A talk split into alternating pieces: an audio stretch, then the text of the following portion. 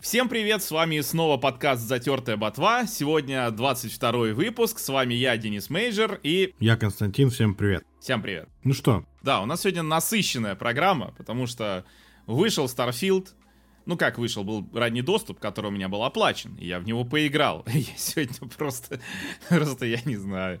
Ты прям готовься. Прям готовься. Все готовьтесь. Будет жарко. Я поиграл 15 минут от силы, поэтому я буду слушателем, как и наши слушатели в этом случае. Да, что мы про Starfield поговорим, обязательно обсудим Марио новый, Wonder, который показывали на Nintendo Direct. Uncharted, антологию все обсудим с тобой, что я ее перепрошел недавно. И PlayStation VR 2, мои впечатления после четырех месяцев использования. Начнем тогда с Марио. Давай. Когда ее показывали первый раз на Nintendo Direct, я-то был готов сразу денежку с кошелька доставать. Но вот ты немножко скептически к этому отнесся, поэтому начинай. Ну, я так скажу, то есть сначала, когда вот ее реально первый раз показали, мне, у меня возникло ощущение, что как будто это реально какая-то флеш-игра. При том, что еще раз, то есть я это говорю как человек, который все, допустим, двухмерные части Марио, ну, как минимум играл, а то и прошел. Да? То есть я сейчас не помню, может быть, я какую-то из них не прошел, сейчас навру, но тем не менее. Я такой смотрю на это и думаю, блин, как будто бы это выглядит хуже, да, там как будто проще, там анимации, ну, типа, дичка это творится, тоже непонятно, как это в геймплее будет вписано. И у меня была куча сомнений вот именно по такому короткому ролику. Но, когда я увидел длинный ролик, то есть когда увидел уже нарезки вот эти все, которые они показывали геймплейные сразу, разных уровней, эти разные уровни, там, обилки, вот это все. Я теперь вижу, что, ну, во-первых, анимацию обновили, то есть теперь уже не скажешь, а, блин, это вот реюзали ассеты, да, которые там анимацию тянут еще с New Super Mario Bros. на DS, которая вот, ну, появилась еще в каком-то, я не помню, году, 2000 каком-то, вот. То есть это видно новая игра, новые обилки, новые враги. Темы уровней, как я уже говорил, да, старые, ну, там пустыня, снежный, стандартный набор, но, тем не менее, все остальное, все игровые ситуации, то есть, собственно, геймплей, который нам показывают, он другой. Ну и даже уровни, темы уровни те же, но сами уровни другие, да, то есть это, мы же не говорим, что, например, Far Cry и Uncharted это одна и та же игра, потому что, ну, блин, там и там джунгли. Ну, а что, одна игра, да, остров какой-то, ну, первый Uncharted, да, остров какой-то и там джунгли. Мы же не говорим, что это одна и та же игра. Ну, никто так не говорит. Ну, даже самые упоротые, я не знаю, которые там, для которых терка это DLC к ботве, ну, даже они так не говорят. Поэтому все равно, как бы, я думаю, это будет новая игра, естественно. Ну, еще раз, по механикам, что я увидел, по врагам, мне все понравилось. Мне все понравилось, я реально хочу сейчас в это поиграть. У меня есть только подозрение, как будет работать вот этот режим онлайн, который с призраками, но, опять же, это опциональный режим, на нем не то, чтобы вся игра завязана, да, то есть это не то, что, знаешь, как вот единственный режим, в который тебе надо играть, и он там будет глючить, тормозить, и ты не получишь удовольствие. Нет, то есть это опциональный режим, который выглядит круто, как будет работать, посмотрим. Но в целом, вот я говорю, да, сейчас для меня это выглядит действительно как новая полноценная э, Марио игра с двухмерной механикой. Так что я теперь полностью доволен. У них вот выходила на Nintendo DS Super Mario Bros. Она крутая достаточно. И все последующие части, да, там, что и на Wii U, они были такие более вторичные, наверное. Ты из-за этого боялся, что это будет такая же? Да, я, я именно из-за этого. Я бы даже сказал, наверное, я бы считал основной частью, основной отправной точкой не New Super Mario Bros., которая на DS, а New Super Mario Bros. V, которая была как бы уже вот ее доработали, вот после DS ее доработали, и вот как будто она в таком виде, да, и осталась. Причем New Super Mario Bros. 2 на 3DS, которая вышла позже, она была хуже. New Super Mario Bros. U, она вроде как крутая, но все равно это, знаешь, как будто вот э, был New Super Mario Bros. V, потом э, фанаты сделали Newer Super Mario Bros. V, которая именно от фанатов, ну, как бы новые уровни, да, а потом New Super Mario Bros. U, это как будто тоже набор еще один уровней, еще одних уровней вот туда, которые вписали, и, ну, примерно то же самое, во что ты уже играл. То есть я не помню, именно New Super Mario Bros. U, чтобы там прям реально что-то новое было. Вот прям новое, чего вот раньше не было. Потому что то, что уже показали про New Super Mario Bros. Wonder, там уже много нового. При том, что, ну, как всегда мы знаем, Nintendo, они не делают так, что сразу все карты выложили на стол, и ты такой, а, ну, понятно, да, то есть, ну, все, больше ничего не будет. Все, как, знаешь, с фильмами бывает, все самое интересное в трейлере показали. Это не подход Nintendo. То есть это у них всегда, даже когда выходит игра, которая там мне, допустим, не очень нравится, но все равно я вижу, что показывали в трейлере и что есть в игре, в игре всегда больше. То есть Nintendo всегда не то, что там э, оправдывает ожидания, она их превосходит. Даже когда еще раз игра в итоге не заходит, но все равно это больше, чем то, что можно было вот понять, там, не знаю, по трейлерам. Ну, разве что может геймплей, да, не зайти, что расстраивает все-таки. Но, тем не менее. Я был готов купить еще тогда, когда первый раз показали, но этот э, показ действительно раскрыл многое. Вот эти значки мне понравились, которые тебя поощряют, да, ты там до трех штук, по-моему, можешь выбрать. Какие, ну, типа обилки, да, они какие-то. Ну, значки это, кстати, тема из Yoshi's Woolly World на Wii U, то есть там использовалась такая штука, ты собирал вот эти, ну, типа деньги, ну, э, драгоценные камни, которые, ну, в какой-то, в каком-то количестве тебе сыпались, да, и ты потом мог брать эти бейджики, то есть ты как бы тратишь эти деньги, эти драгоценные камни на бейджики, бейджики прикрепляешь, они у тебя действительно только на, ну, там, один бейджик можно было взять, или сколько, я не помню, действительно только на вот это прохождение, которое ближайшее, и примерно так же это все работало, то есть был, например, бейджик от падений э, в пропасть, который предотвращал не то, что все, ты не будешь умирать, ну, ты, допустим, э, если либо не умираешь, а, нет, не умираешь не было, было не, не можешь упасть, вот, я перепутал, было не можешь упасть в пропасть, но все равно, то есть в основном идея этих бэджиков, она, я не помню, где она была раньше, может быть, но вот это прям Yoshi's Woolly World, который Nintendo вы все-таки завезите, блин, на Switch. Что за фигня? Одна из лучших игр про Йоши, и ее нет на Nintendo Switch. Дочитал я вот эту книжку, которую я рассказывал еще, по-моему, чуть ли не 10 выпусков назад. Я ходил тогда на презентацию книжки, как э, Nintendo Супер Марио Брос или Супер Марио, как Nintendo покорила мир, которая в оригинале как Nintendo покорила Америку, на самом деле. Вот, но да, я ее наконец дочитал, у меня тут было как раз время для этого, дочитал, и в принципе я скажу так, с одной стороны, я рекомендую всем эту книжку прочитать, с другой стороны, конечно, в ней много каких-то недостатков, то есть, во-первых, особенно, ну, особенно под конец, она вот, знаешь, как э, некоторые игры бывают, под конец прям портится. Во-первых, под конец автор начинает сильно плавать по фактике, то есть там просто даже вот э, переводчики, которые потом, ну, это все переводили, рецензировали, даже они говорят, вот он пишет, вот стартовый тат, title для Nintendo DS, э, крупный была такая-то игра. И, пере, и, знаешь, в конце примечание от переводчика, не в конце, а внизу, да, сноска, что эта игра вышла только через год, после выхода Nintendo DS. Потом он там еще пишет тоже про какой-то, а это вышло через полтора года после Nintendo DS. Вот, и да, там некоторые... Он э, спутал игру Go с игрой Отелло Реверси. То есть он пишет, что Ямаути, что как вот э, профессиональный крутой игрок в Го, Ямаути это бывший глава Nintendo, ну изначальный глава Nintendo, так скажем, вот, что он э, вот мог, значит, дождаться, пока даже там противник своими фишками заставит все поле, а потом, значит, буквально в 2-3 хода превратить все, э, все поле в, свои, в свой цвет, что в Го не работает, а в реверси, или он же Отелло, работает. То есть э, у переводчика, ой, не у переводчика, а именно у автора есть такие косяки, плюс книга заканчивается на выходе Wii U, причем там про саму Wii U практически ничего нет, очень мало. И что, наверное, наименьше всего мне понравилось, что у автора очень много, особенно под конец, пространных рассуждений на тему, что... Ну, то есть я реально уже там некоторые страницы проматывал. То есть я читаю, я так смотрю, ну, рассуждение, рассуждение. Потому что мне-то интересно узнать, как что там было от Nintendo. А рассуждение автора, который, ну, вроде как он там где-то работал, ну, как бы он геймер, он работал в магазине игр, там игры продавал, что-то такое.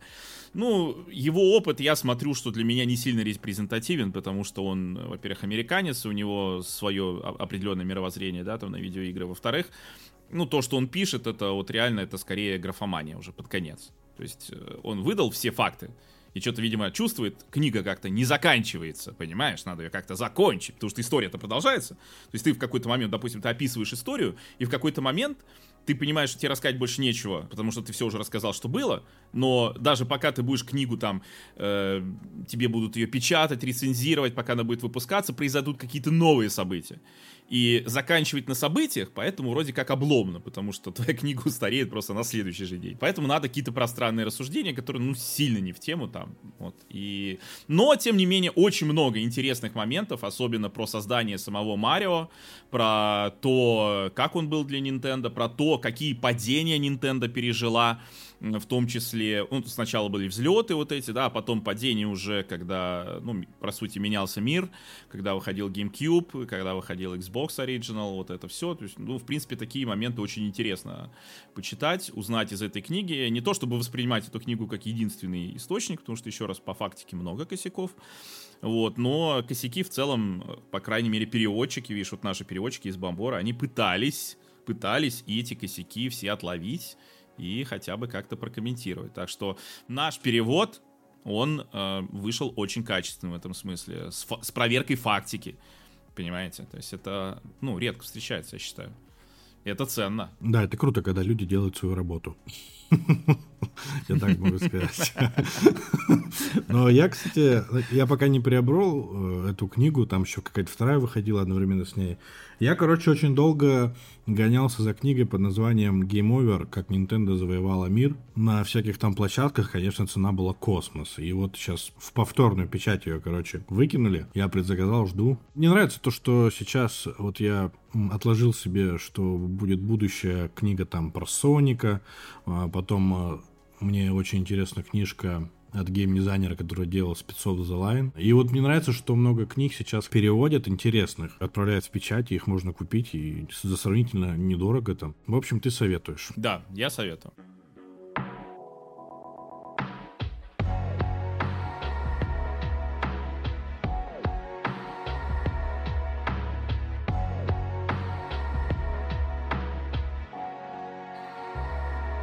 В общем, я тут э, за сравнительно небольшой промежуток времени прошел всю антологию Uncharted. Ну-ка, подожди, подожди, всю. Ну-ка, рассказывай, какие части ты прошел. Сейчас тебе...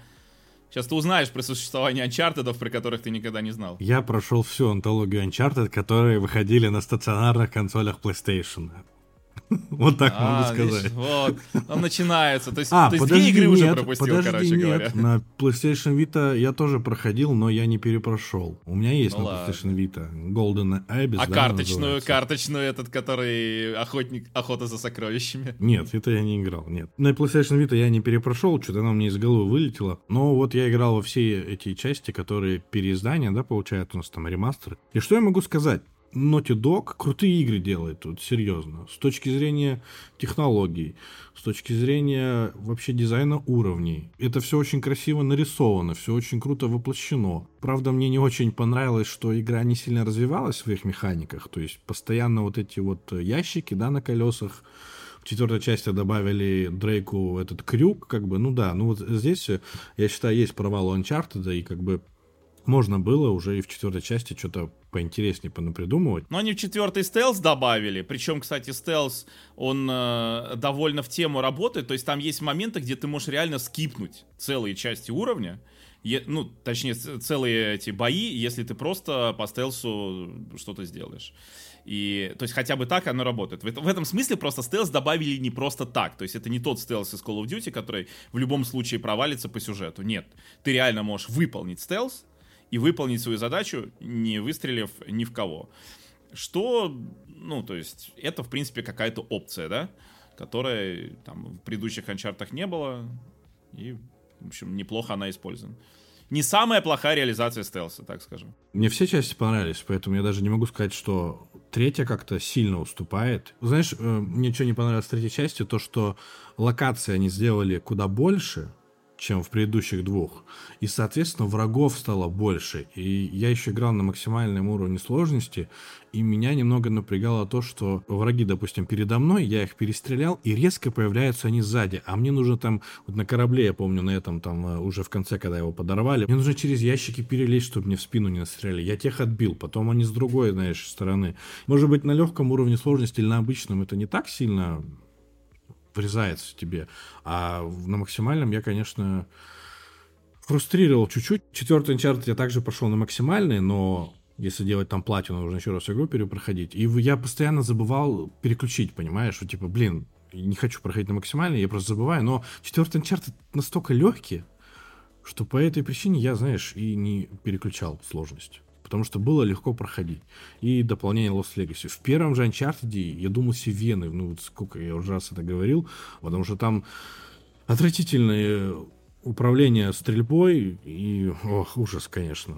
В каждой части меня все равно понравилось, что во второй вообще уже было проще стрелять, в третьей еще проще стрелять, ну, а в четвертой там э, совсем, хотя баллистика оружия достаточно интересная. А ты знаешь, что в первой э, части, ну вообще, в принципе, в любой части не обязательно стрелять через прицел, а можно стрелять от плеча. Просто я помню, что когда я проходил первую часть, я об этом что-то я не знал, и потом там есть момент, когда такое, вот они когда с Эдди Раджа отстреливаются от этих зомбаков на такой круглой небольшой арене, а и зомбаки со всех сторон лезут.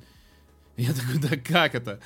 Думаю, играть. А потом я понял, что можно стрелять от бедра, и, ну, потому что от, там еще из дробовика такого стреляют. То есть там, если не попал, соответственно, у тебя кулдаун идет довольно прилично, ну, перезарядка вот, по времени, которая тебя, естественно, хавает. То есть ты, если не попал выстрелом, то ты, скорее всего, проиграешь. Да, вот эту сцену мне тоже не очень понравилась на максимальном уровне сложности, если честно. Я просто, ну, в некоторых моментах я думаю, блин, зачем я это делаю? Ну, это уже конец игры, и было поздно это все бросать. Я вообще могу сказать, что это, вот если взять эту антологию, она закончена, история Дрейка. И не дай бог Sony решит еще раз его вернуть. Надо дочь там делать или с Сэмом какие-то, я не знаю, дополнения, э, отлетления выпускать. Ты знаешь, как это делать? Неизвестные приключения Дрейка. И просто какая-нибудь, а, знаешь, понятно. что происходило между первой и второй частью. Например, почему они с Еленой разбежались между первой и второй частью. Почему они разбежались? Как появилась Хлоя? Может быть, это где-то было в комиксах, но, типа, это уже не было. Более того, я помню, кстати, в третьей, вот мне чем третья э, меньше всего понравилось, это логичностью сюжета. То есть там сюжет часто вообще логики не имеет абсолютно. Я снимал на это, ну, у меня было большое видео еще на заре моей блогерской деятельности, когда я еще пытался копировать ностальгирующего критика, но только про игры. Не знаю, может вернуться к этому формату. Там вот я про третью часть как раз вот это рассказывал. Ну, то есть там есть много моментов вообще нелогичных. Или даже вот, когда, ну, ты встречаешь Чарли Каттера, да, там, он с самого начала, по сути, он же, ну, как бы внедрен в банду Марлоу, да, и ты сначала думаешь, что это просто ее там приспешник, а на самом деле это твой там double agent, да, но потом, когда ты упоминаешь э, его при Елене, которая живет в Йемене, по-моему, Йемен или куда они там прилетели. Она тоже его знает. Да, она его тоже откуда-то знает. Ты думаешь, да Почему? Ну, какой-то, видимо, знакомый, я не знаю. Больше всего меня в третьей части добило, это когда сначала во Франции, по-моему, они сталкиваются с пауками, потом у них Сирия, а потом вот то ли Йемен, то ли что, и, значит, и там снова эти пауки, и они там по рации общаются, и то ли Хлоя, то ли Елен кто-то выдает Типа, и когда ты собирался меня о них предупредить или что-то такое, ты думаешь, о ком предупредить? Это, блин, пауки. Они что, на самолете со мной прилетели, что ли? В смысле предупредить? То, что я их встретил где-то во Франции, почему они должны здесь вылезти? Как это? Ну, или где я там первый раз встречал, в Сирии, может быть. Вот, ну, а, и потом совершенно в другом месте, да, типа, то же самое. Что ты меня о них не, не предупредил? Ну это же бред какой-то. Ну там много на самом деле вещей, которые белыми нитками сшиты. Ну может быть это проблема перевода еще? Не-не-не-не, ты что, я ж играю... Я ж играю всегда в Uncharted только с английской озвучкой. Только с английской озвучкой. Главную роль озвучивает Нолан Норт. В Uncharted просто потрясающие его работы. Потрясающая работа, как этот Ричард э, МакГуннелл, или как его, который Салли озвучивает, просто шикарно. Хотя у нас Салли тоже хорошо сделан, на самом деле. То есть у нас Салли норм. Вот. Елена очень классно, ну и Хлоя, конечно, это тоже такие прям... Да, в принципе, даже вот этот, который э, Чарли Каттера, этот же, кстати, актер э, Грэхам Мактавиш, по-моему, который озвучил Чарли Каттера, он озвучивал во второй части главного злодея Зорана Лазаровича. Ну, мне вот еще, знаешь, почему вторая часть понравилась больше, потому что там персонажи как-то... И Хлою вот вели с ней очень интересно. Ну и мне level design очень во второй части понравился. Было очень интересно играть, и постановка кадра, сцены все крутые. И я не могу сказать, что в третьей части нет постановки кадра и крутых сцен. Или в четвертой. Это в каждой части присутствует. В первой, может быть, поменьше, конечно. Но вторая, я не знаю, мне нравится больше всего. Хоть я и под впечатлением от четвертой части, и уровень графики, и детализации мира, и Naughty Dog просто круто вообще рисует вот это вот все, и в Last of Us, да, в первой и второй части, это тоже круто прорисованы эти миры. Они реально делают хорошие, качественные игры. Ты же смотрел фильм по Uncharted? Да, да. Когда ты проходишь, ну, сравнительно залпом вообще вот эти четыре части и дополнения, ты просто думаешь, насколько же фильм ничтожен в своем существовании. Да, вообще, да, да. Зачем да. вы его производили? Ну, я понимаю, для каких-то людей, которые не играют, да, в эти игры, но в первую очередь, мне кажется, такие фильмы производятся для фанатов и нужно туда грамотно напихать фан-сервис. Слушай, ну даже те, кто играли, тут смотри просто, понимаешь, э, игра Uncharted, она довольно, знаешь, такая для всех. То есть э, у нее нету какой-то каких-то таких прям моментов, которые присущи только, знаешь, вот когда только задроты, да, там как Звездные войны какие-нибудь изучают, там весь этот лор какой-нибудь глубокий. То есть Uncharted это игра не с каким-то глубоким лором, она не какая-то хардкорная, чтобы там вот тоже какие-то там, не знаю, хардкорные игроки угорали. Ну, то есть она такая игра для всех, и, и что в, в том числе обеспечивает обеспечивает ее популярность. Но из-за этого ты вот ну, просто жвачку завозишь, и жвачка работает, и жвачка сработала. То есть у них прекрасный фильм зашел. А что делает фильм? Он просто взял в мясорубку, закинул все, что было во всех частях, просто это продавил, выдавил вот такой пережеванный трейк, трейкратно фарш, и просто этот фарш тебе скормили с такими же пережеванными макарошками, ну и вроде как норм. На самом деле, да, то есть мне тоже я фильм, то есть как бы он не то что плохой, но просто, опять же, я всегда же вот все говорили, что Uncharted это как, не знаю, фильм Индиана Джонс, только игра, да? Ну, не знаю, возьми Индиану Джонс.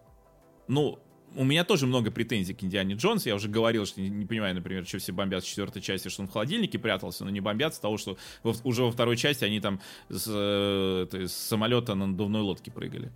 Вот.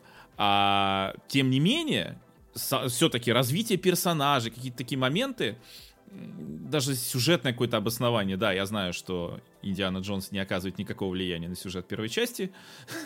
Из теории Большого Взрыва мы это знаем. Потрясающая сцена, пересматриваю ее тысячи раз но тем не менее, да, то есть все-таки в рамках сюжета. Просто это, знаешь, можно даже подать этот сюжет философски как судьба, что от судьбы не уйдешь, или что все в итоге предопределено и э, меняются только детали, как-то так. Но тем не менее, э, все равно, когда ты следишь за развитием сюжета, ты этого не замечаешь, ты только потом при просмотре сверху.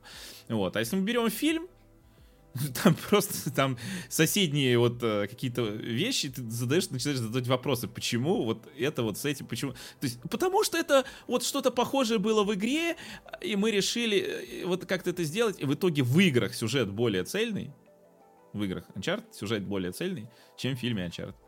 А он такой, знаешь, фан-сервис, как э, ты приходишь, например, э, в какой-нибудь парк аттракционов, и там есть тематический аттракцион. То есть фильм по Uncharted это просто тематический аттракцион который, смотри, вот у нас тут якобы Хлоя, вот у нас тут якобы чувак, похожий на злодеев из, ну, кстати, практически из всех частей, вот у нас тут, э, а помнишь, там был такой момент в игре, похожий, как они загадку разгадывали, ну и вот что-то тут всего намешали, и ты как бы прокатился, и вроде как э, прикольно. А так, конечно, как вот просто даже отдельный фильм, ну, честно говоря, очень слабенький. И вот эти все фильмы там про, иска... про поиски сокровищ, как не только Индиана Джонс, про какой-нибудь роман с камнем, ну, Romantic with Stone с этим Майклом Дугласом, да, вот, гораздо круче, честно говоря, даже до сих пор, чем фильм Uncharted. Раньше было лучше, сказал я. Но если брать Индиана Джонс, то мне почему-то больше всего третья часть нравится. Потому что там есть папаша. Папаша Козный у Индиана. Да, Шоном... Ну, Шон Коннери там, да, такой прикольный. Слушай, ну а если мы про злодеев поговорили, какой твой самый любимый злодей? Из Uncharted? Да. Слушай, наверное, Рейв из четвертой. Мне тоже, кстати. Он какой-то более... Он псих он, он пугает. Вот это да, в нем да, пугает. Да. Ты никогда не знаешь, что от него ждать дальше. Он то добренький, то недобренький и тому подобное. Да, да, да, да, да. То есть он э, непредсказуемый, и в этом смысле, причем ты даже, ну ты, он как-то логично непредсказуемый, и он в этом какой-то вот такой прям пугающий. Вот, потому что остальные, ну, э, как бы, опять же, в первой части это, ну, давай уже, это все игры давно вышли, настоящий злодей не Роман, а Наварра, да, который у нас злодей только в самом конце. И, и то это скорее пушечный злодей, то есть мы его убиваем, ну и как бы все. Вот. А так, да, все остальное время у нас с этим, с Романом, с Романом, как его правильно называть в данной ситуации. Но он, ну, бизнесмен, ну, вроде, ну, то есть он не злодей, он скорее соперник. Соперник, да, злодей, да не особо. Лазарович, ну, он какой-то слишком карикатурный. Прям вот ему от Рейфа не достает каких-то положительных черт. Да, вот чтобы вот была такая раскачка в разные стороны. То есть, я еще раз говорю, чем вот опасен Рейв? Тем, что он непредсказуемый. Это как лодка, которую раскачивают то в одну, то в другую сторону, которая в итоге просто в какой-то момент ты не знаешь, какой, перевернется. А Лазарович, он абсолютно прямолинейный злодей, плохиш, который хочет силы, потому что силы, при этом у него немерено просто бабла. Причем столько бабла, что, да, ну, то есть я даже не знаю, неприлично много бабла, да, вот. И он неприлично... Это, это бабло даже неприлично тратит. То есть он берет там да, заплатим там миллиарды долларов за это, это того не стоит, а мы заплатим. Ну, короче, такой, какой-то такой. Марлоу, ну, это вообще сначала она еще напоминает какую-то такую ведьму, такую английскую, а потом ну, вообще никакая. У Марлоу вообще кажется, что не она главная, а вот этот э, ее пособник. Талбот. Да, то есть ты больше на него акцент переводишь, ты ее даже как-то mm-hmm. сильно не замечаешь. А она просто рожи корчит и все. То есть если там в, в начале игры она еще более-менее производит какое-то впечатление, то потом она, ну, ты с ней почти не встречаешься, она почти ничего не делает. И, в общем, злодейства в ней особо нет. А Рейв, да, Рейв прям такой вот, э, я считаю, хороший злодей. Бой на саблях еще, конечно, мне очень понравился. Ну, он неплохой в целом, да. В прошлых частях в основном ты их убивал с помощью огнестрельного оружия. Да, в третьей части вообще она там... Третья вообще не, непонятно. Я из серии, я такой, ну это же не может быть главный бой. Я так-то тоже не люблю, когда, знаешь, там японцы делают там каких-нибудь боссов на 10 фаз. Типа, не-не-не, подожди, сейчас он, короче, сейчас он станет величиной с дом. Ты убиваешь, не-не-не-не, подожди, сейчас просто будет величиной с Останкинскую телебашню. А потом, не-не-не, сейчас величиной с планету босс будет. И такой, ну, ну хватит, ну уже, ну уже не прикольно даже, хорош. Зави, ну, завязали, все, прошло прошел я игру. А тут наоборот, то есть ты такой что-то раз, раз, там что-то кутые какой-то простое три раза сделал, все, он умер. Марлоу вообще умерла без твоего участия. Да-да-да. Ты такой, упс. Да, из серии. Случайно. В плане боя с боссами мне даже понравилось, потому что в первой части ты идешь до босса, заград... ну, и тебе заграждает путь его наемники, да, тебе нужно их всех перебивать, только в конце ты этого добиваешься. Во второй части, грубо говоря, так же, только мне вообще не понравился, если честно, из второй части финальный бой. Я просто играл, думал, ну, блин. Ну, там бегаешь от него, стреляешь да, душный, вот мне правда Самый не душный бой это во второй части, да. Просто игра мне очень понравилась вся, ну, бой, я думаю, ну, это какой-то кошмар. В третьей части там поменьше, ты, ну, все равно прорываешься через эту араву, а в четвертой ты просто как-то ты не прорываешься, просто ты переходишь из локации в локацию, естественно, там будут эти наемники, но в самом конце ты вот возле этого корабля, ты просто доплыл и все. Там кроме вас четверых больше никого нет. И как бы ты чувствуешь то, что ты как бы вот прошел весь этот путь, да, с трудом или нет, и вот все, финал сейчас э, будет развязка, и мне, наверное, больше понравилось это. И, наверное, сюжетно, сюжетно мне больше, наверное, четвертая часть понравилась. Ну, во, втор... во второй тоже было круто. Вот Хлоя мне очень нравится как персонаж. Вот эти... Круто ее ввели во второй части, что... Вот я еще хотел, сейчас немного отвлекусь, сказать, что мне, меня в Uncharted не напрягала любовная линия. Потому что в каждом боевике она меня напрягает. Здесь как-то было все по лайтовому. Я даже сидел иногда и думал, там, в конце этой части, когда он опять вместе с Еленой, я такой думаю, о, ну, ну типа, как-то не скажу, что я прям сильно переживал. Ну, то есть я вот хотел бы, наверное, чтобы было так, и они все-таки вместе, у, них вот эта химия какая-то есть. И меня любовная вот эта вот линия вообще никак не напрягала. А во второй части они еще Хлоя разбавили, я такой, знаешь, как типа с и Йеннифер, типа, блин, блин, а кого же он выберет-то? Ну, явно не я буду решать, но все равно было интересно, и химия у них с Хлоей прям обалденная. А в дополнение Lost Legacy она такая уже какая-то в нее больше как-то эмоций вбили, да, в, как в персонажа. Она больше раскрывается. Ну, вообще, на самом деле, если посмотреть э, даже чисто портрет, Хлоя во всех трех частях, где она появляется, разная. То есть она сильно отличается, и ее психологический портрет э, отличается, особенно Lost Legacy, если брать, она вообще другая. Вообще другой вообще человек. другая. И если брать вторую часть, я тоже, да, вот мне очень понравился, с одной стороны, этот любовный треугольник, но я очень сильно болел за Елену, потому что в Хлое все равно чувствуется какая-то разрушительная такая энергия, разрушительное влияние на Дрейка, вот, а Елена, она такая более созидательная. То есть, если бы, конечно, Елена была прям совсем скучной такой пай девочкой, которая чисто сидеть дома, и, кстати, которую из нее пытались сделать в четвертой части, что меня выбесило. Но она все равно в конце-то зажгла. Но она зажгла, но там, понимаешь, э, что мне в четвертой части не понравилось, это то, что вот этот конфликт Дрейка с Хлоей, ой, с э, Еленой, он высосан из пальца. Просто из пальца. Вот ни из чего не выз. Вот просто вот на ровном месте. Ну он же типа ее обманывал, там вся суть в этом, в обмане. Ну как, ну, ну из серии обман... А, а почему он ее обманул? Почему? Ну вот реально, какие, какая мотивация у него? Он не хотел говорить, ему было проще соврать, потому что он такой больше ребенок. Потому что это Дрейк. Ну, я понимаю, что это странная подвязка, потому что она говорит, может быть, ты хочешь тогда как бы едь, а он там ей про это разрешение в Малайзии говорит, и в итоге врет. Да, да. Я тоже думал сначала, что будет конфликт, что, допустим, он э, такой именно, ну, готов пойти против закона, а Елена, она за закон. Но так она ему сама говорит, езжай без разрешения. Он такой, нет, нет, ты чё? я без разрешения не могу. А в итоге потом оказывается, что он, э, ну это же Сэм, его типа вот надо Сэму помогать. Да, я понимаю, допустим, он не хотел втягивать Елену в эту опасность, но хорошо, но она из этого там так, так расстроилась, она там швыряет кольцо, ну то есть, ну перебор, вот перебор э, с эмоциями, перебор с э, вот этим самым. То есть как будто вот хотели, нужна какая-то драма. Я бы даже больше понял э, вот эту сюжет, сюжетную линию, если бы Дрейк сказал бы, вот у меня есть брат, да, что Елена тоже, естественно, не знала. То есть Дрейк и в этом ее обманывал и не договаривал, что у него происходило в прошлой жизни.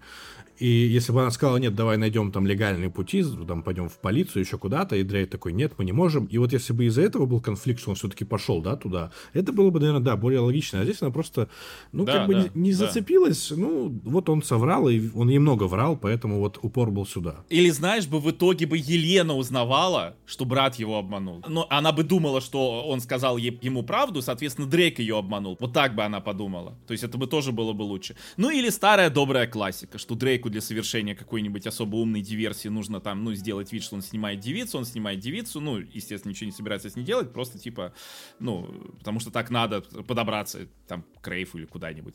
И тут приходит Елена, и она такая, ах ты тварь, еще и уехал без меня, значит, э, ну, понятно. И вот, ну, это старый избитый ход, конечно, который он, уже, честно он говоря, задолбал. Зато. Но зато он, да, проверенный, логичный, работает. Он и вписывался бы в Дрейка, что Дрейк так мог сделать да, ради да, дела. Да, он, по сути, ради дела готов пойти на все. Ну, практически. То есть, я говорю, потому что его это захватывает, все эти исследования и тому подобное. Uncharted, по-моему, еще вывел из пропасти PlayStation 3, потому что, если посмотреть, с какой кратностью его выпускали, да, три части на одной платформе. Кстати, да, когда у нас такое было, что три части да, на одной да. платформе выходили? А потому что Uncharted, и действительно, я смотрел, он прям поднял продажи PlayStation после первой части. Так причем он же проработанный какой, он же, это же, ну, там, не халява какая-то, да, то есть это не, не то, что там за три копейки делали каждую игру. Это не халява, да, но первая, она все равно более камерная, да, мы это понимаем. А когда уже э, боссы, видимо, Sony поняли, что это крутая игра, и во вторую часть они, ну, прям видно сразу разрыв, да, как они поработали между первой и второй. То есть первая более камерная, вторая прям уже с масштабом, там третья уже чуть поднавернули побольше, конечно. И тому, ну, то есть вывезла, мне кажется, поколение, потому что, ну что, Last of Us вышел у нас под конец. Ну, Metal Gear 4, ну, я не думаю, что он сильно бустанул бы, знаешь, продажи той же PlayStation. Но я клонил тому, что это крутая вообще серия, Naughty Dog реально молодцы. Я им только... Мне вообще нравятся э, игры Naughty Dog. Я, может быть, все не вспомню. Ну, что там у нас, э, естественно, э, Crash Bandicoot, да, это суперская игра. Джек и Декстер, да, что еще мы, кстати, Uncharted, Last of Us. Мне вообще все это в целом нравится. Жаль, конечно, что Нил Дракман остался один у руля.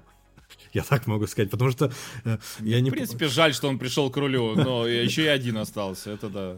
Просто когда я, я не помню же всех разработчиков, и я не гуглил до этого, но когда я запускал четвертую часть, я такой сижу и думаю, блин, а ее не, ну, не один Нил Дракман делал. Я просто вначале вижу, да, два имени, два имени, я такой, фух, слава богу, там есть человек, который бы его стопорил на эту херню, mm-hmm. и, и, и игра будет обалденной. Поэтому, ну, кто еще не прошел, если есть такие люди, вам уже и на ПК завезли, правда, а, четвертую часть дополнением.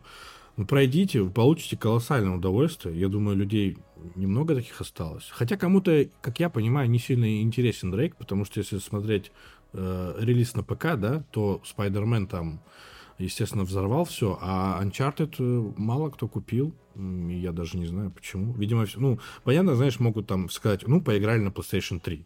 Ну, некоторые люди никогда и не обладали PlayStation 3 а у них только был ПК. Вот у меня для меня загадка, если честно. Ну да, ну или знаешь так, типа, что там, приключенческий шутерок, который не сильно-то приключений, не сильно шутерок, не сильно сюжет, то есть... Э, не знаю, это, наверное, больше консольная игра, такая именно вот как игра-аттракцион, в которой всего понемножку, все в целом неплохое, то есть неплохой сюжет, неплохая стрельба, неплохое приключение, вот, э, ну вот тебе еще поиск загадок, загадки простые, но они как-то, они знаешь, понимаю, вот что самое вот э, крутое у Naughty Dog, по крайней мере вот именно в Uncharted, это вот какое-то чувство баланса. И вот, вот это именно постановка всего. То есть понятно, что есть игры, в которых гораздо круче загадки. Есть игры, в которых гораздо круче стрельба, в которых гораздо круче сюжет, в которых гораздо круче, ну, наверное, практически все. Но игры, в которых вот все сделано хорошо, на нормальном уровне, что нельзя сказать, что это прям плохо, прям плохой сюжет, фу,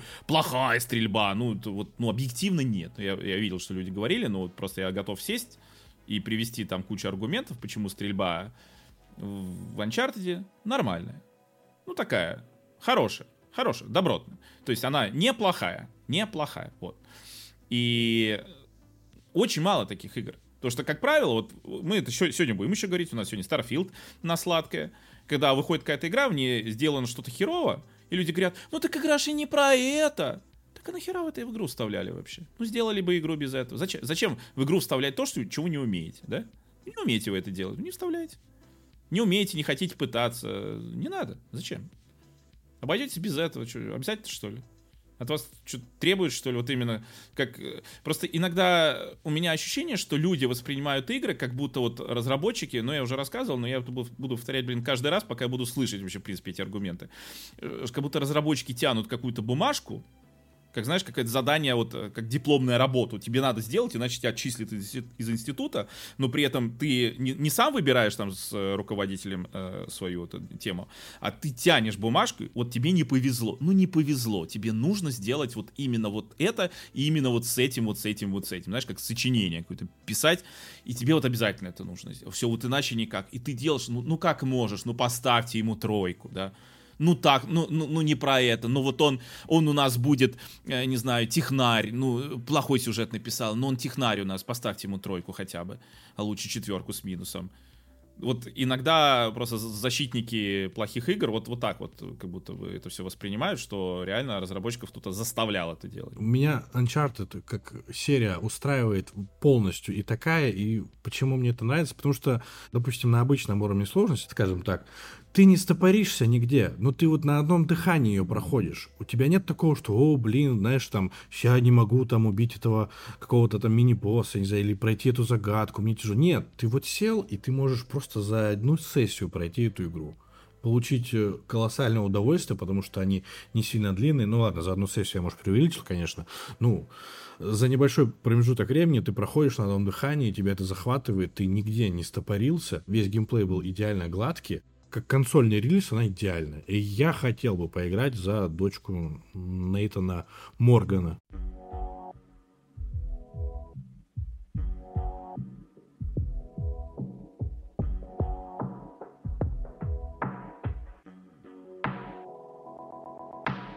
Я ни разу в жизни не играл в очках виртуальной реальности до момента покупки PlayStation VR 2. Никогда. У меня и не возникало желания особого, нигде там, ни в каких торговых центрах я не играл в эти квест-румы и тому подобное. Было желание еще купить PlayStation VR 1, когда и PlayStation 5 не было, но я почему-то думал, что это нецелесообразно тратить там 25 тысяч рублей, чтобы поиграть в 5 игр, и потом положить его на полку. И первый PlayStation VR продался там что-то около 5 миллионов копий.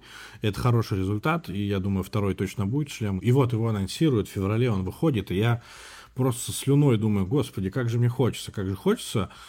Э, я не покупал его на старте, прошло какое-то время, у меня он появился, по-моему, в конце мая, и когда он у меня уже появился, я тебе могу сказать так, что я уже не сильно-то его хотел. Потому что я почитал обзоры, посмотрел э, там видеообзоры, посмотрел библиотеку игр. Я такой что-то сидел, думаю, ну, не хотелось, но я думал, клоню к тому, что можно подождать. Это покупка, которая не должна быть совершена вот сегодня. Но случилось так, что вот он у меня появился. Давай пройдемся по этому шлему и его контролям по-быстрому. Шлем мне вообще не нравится. Я задолбался первое время надевать его на голову, чтобы мне было удобно, у меня не мылилась картинка, там, да, все было четко достаточно, насколько это возможно.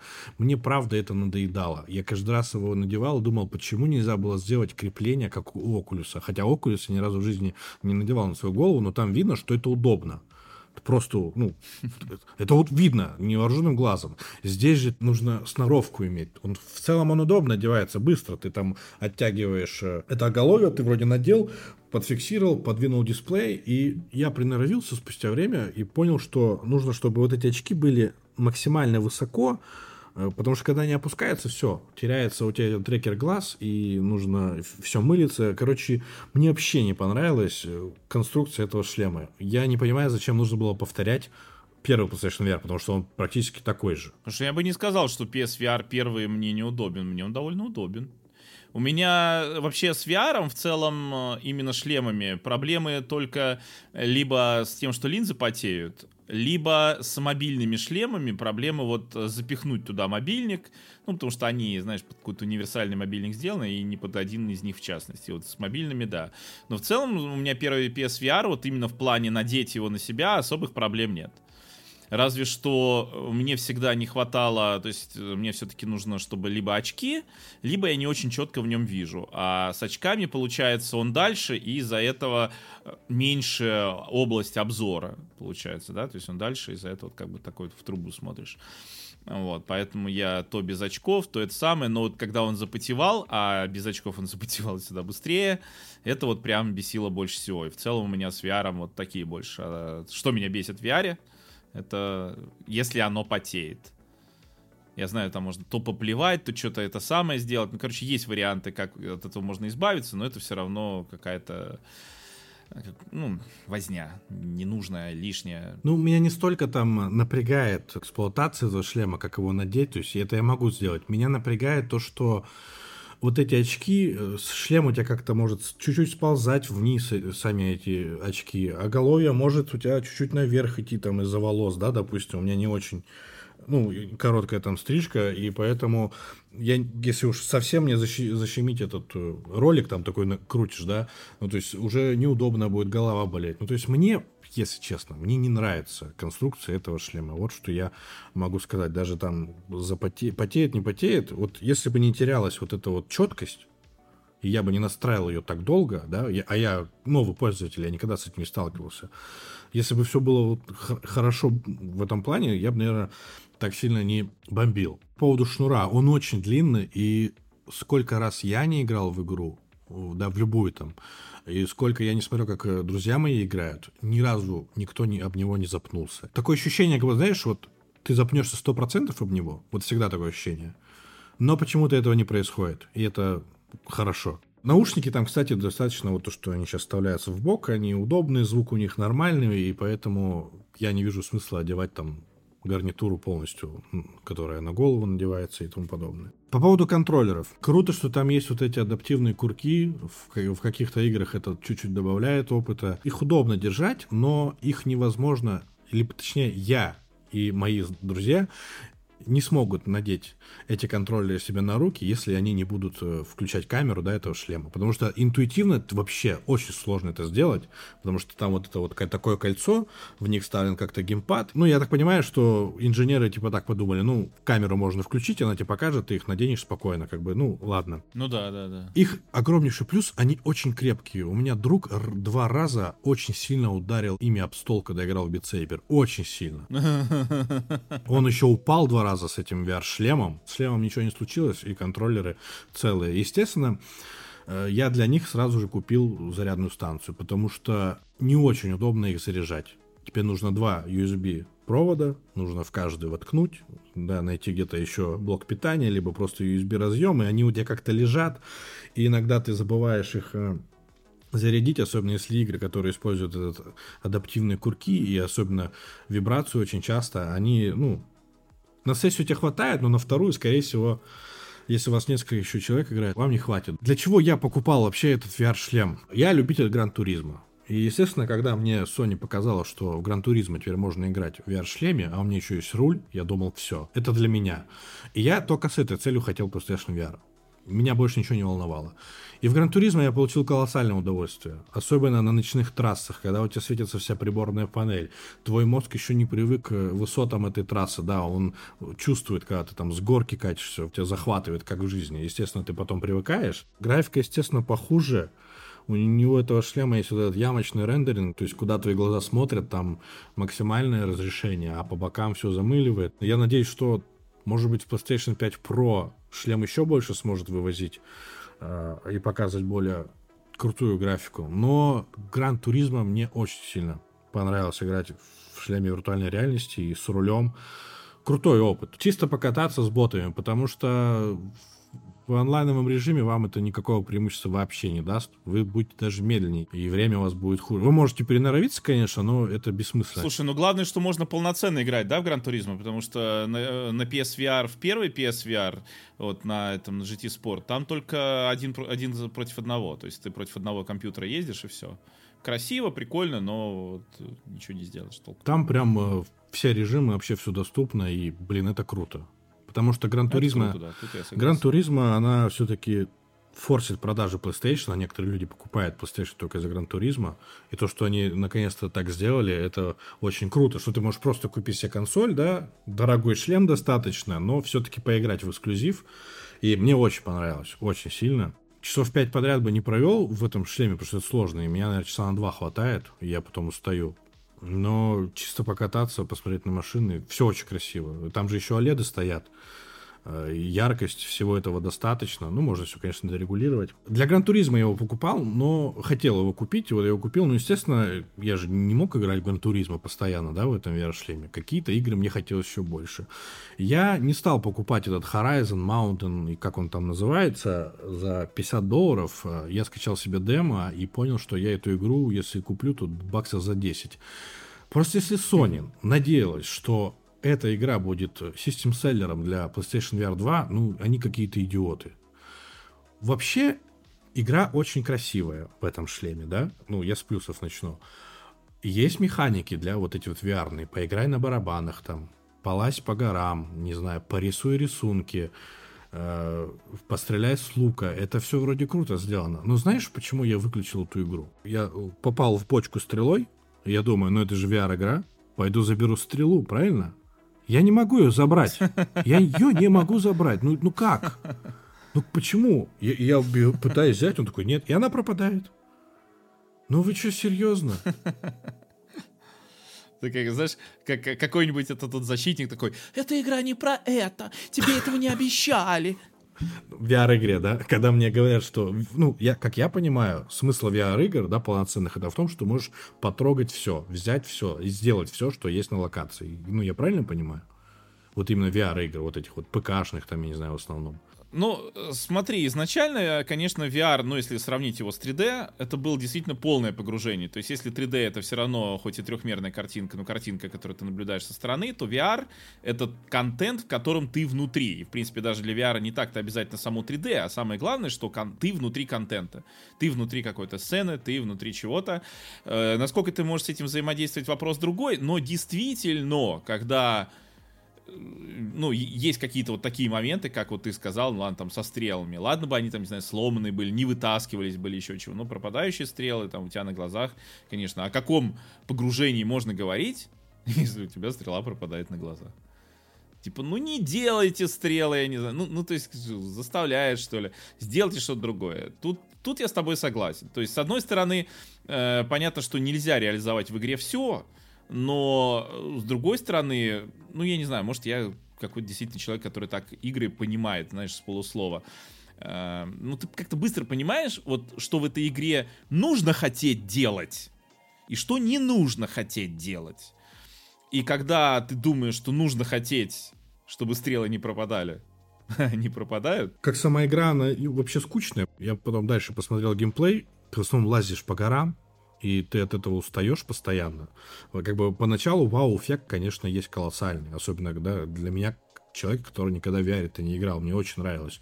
Но потом просто думаешь, блин, э, вот эти э, машины, они замедленные, да, хотя мы знаем там, что в Horizon очень быстро есть машины, их сложно там поймать в прицел своего лука. И они там как-то подзамедлены, боев там вообще практически нет. Мне кажется, не зря выбрали эту игру как для систем селлера VR. Лучше бы они взяли какой-нибудь Last of Us, и мне было, кажется, было бы там круче. Вот эту небольшую игру с какой-нибудь одной короткой историей, ты поиграл, пострелял, также полазил, лазил где-то, намного было лучше. А Horizon это просто, ну, это не знаю, это просто симулятор лазания по скалам, который, ну, не нужен. Могу сказать, что э, моя любимая игра это Saber. Я люблю ритм игры, и, конечно, там все очень круто. Обидно, что музыки очень мало. Что еще поиграл? Я в Павлов поиграл. Блин, ну, мне понравилось только в тире. Знаешь, там пострелять, и я пока не смог. Если там кто не знает, да, это КС VR, грубо говоря. Вот. Э, что еще? В рейсик я поиграл восьмой. И, блин, это круто. Реально классно. Мне очень понравилось. Я жду четвертую часть резика, потому что, мне кажется, именно в VR этот шутан вообще круто раскроется. Мало игр в библиотеке. Они как бы есть, но их мало. Я не понимаю, какого черта Sony не портировала Астробота. Я не играл в эту игру в VR, но я от каждого человека слышу, что это ну, чуть ли не лучшая VR-игра. Слушай, ну вот я тебе как владелец PSVR первого, я скажу, я не согласен, потому что я запустил вот э, этот Astros Playroom, который VR, и ну, там же от третьего лица, я не понимаю, в чем прикол. То есть это э, Mario 3D World на минималках и зачем-то в VR. И я не понял, зачем. Потому что я считаю, что VR это все равно какой-то контент, э, ну, от, из, от первого лица. Зачем в VR играть во что-то от третьего лица, я серьезно совершенно не понимаю.